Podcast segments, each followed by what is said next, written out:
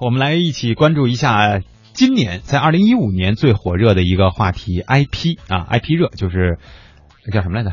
知识版知识知识产产权啊嗯。先给大家讲个故事啊，呃，一只幼鼠向这个狮子挑战，要同狮子一决雌雄。很多人都觉得这是不是个笑话啊？狮子呢果断的拒绝了，他说：“如果我答应你呢，你就可以得到曾经与狮子比武这样的一个殊荣，对吧？别人就会高看你。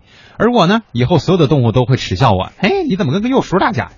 哎，说明这狮子确实很聪明，绝不走错方向，这是百兽之王的格局，对吧？说到格局这个词儿，在今年的这个知识产权热当中呢，实际上很快的，我们也看到了不同阵地当中冒出来的这个尖儿那个尖儿啊。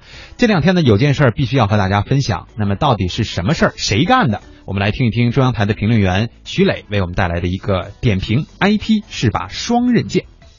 一则关于格局和方向的讨论相当热烈，源于阿里影业副总裁徐远祥在某个论坛上的发言。徐远祥的原话是：“IP 真的是信息传播有效的传达方式。我们不会再请专业的编剧，我们会请 IP 贴吧吧主和小说作者来写故事，跟杀人游戏一样，不断的淘汰，然后再创作。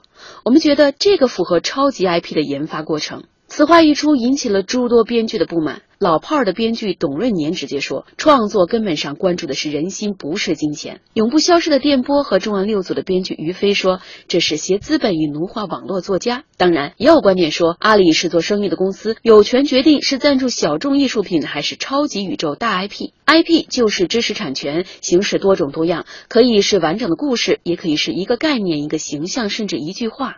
一个具备市场价值的 IP，拥有一定的知名度，还有潜在的变现能力，因此吸引了不差钱的中国电影投资者。当然，今天我们并非想评判阿里影业是对是错，而是想探讨把 IP 炒到如此热，是否就找对了方向。自然，有了 IP 意味着有了固定的粉丝群，比如说《琅琊榜》小说已经有了粉丝群，拍成影视作品之后，投资的风险自然就会降低。但是，并非有了好的 IP 就一定能出好的作品啊。比如说呢，电影《骇客交锋》就有黑客的概念，票房却只收回了投资的百分之二十八。新华网就对 IP 热评论说，文化产业是内容产业，重视 IP 说明大家认识到了内容质量的重要性。但是也要看到 IP 的开发是一个长期的过程，不能够太急功近利了。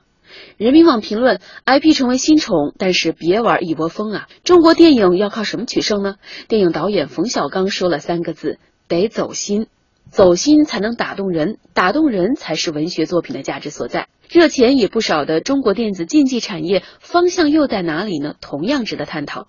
昨天全国电竞总决赛结束了，有预测说中国电竞产业今年的总产值有望超过五百亿元，看起来呢是前景大好。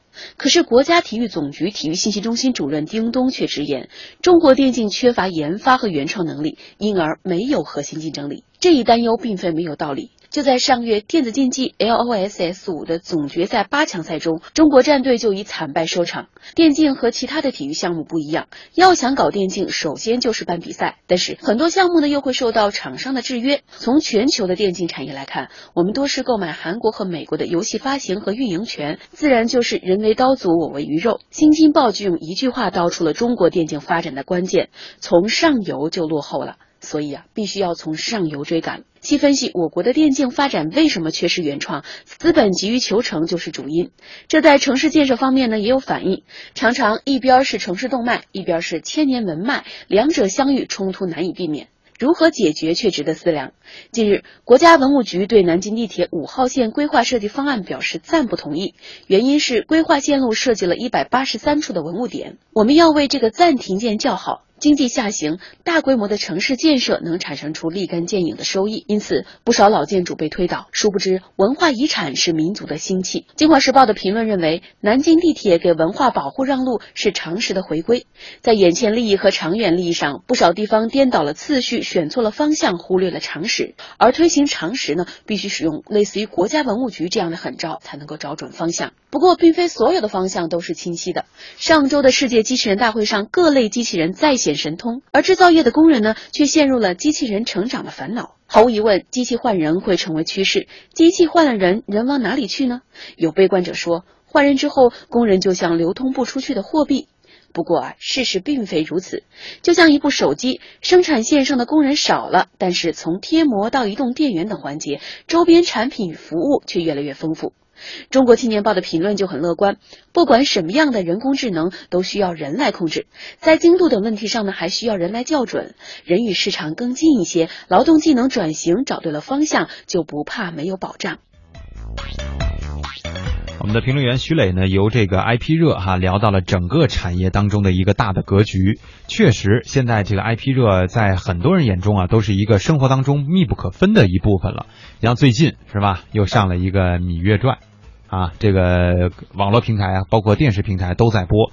实际上，这也是一个由原创的这么一个文章、一小说改编而成的一个电视剧。虽然它的大部分内容呢是接近于史实的，就是它的故事背景是接近于史实的，但是如果你观看了以后，你会发现在很多的这个呈现方面啊，依然是带有这种互联网的影子，或者说是带有我们网民们需求的这种影子。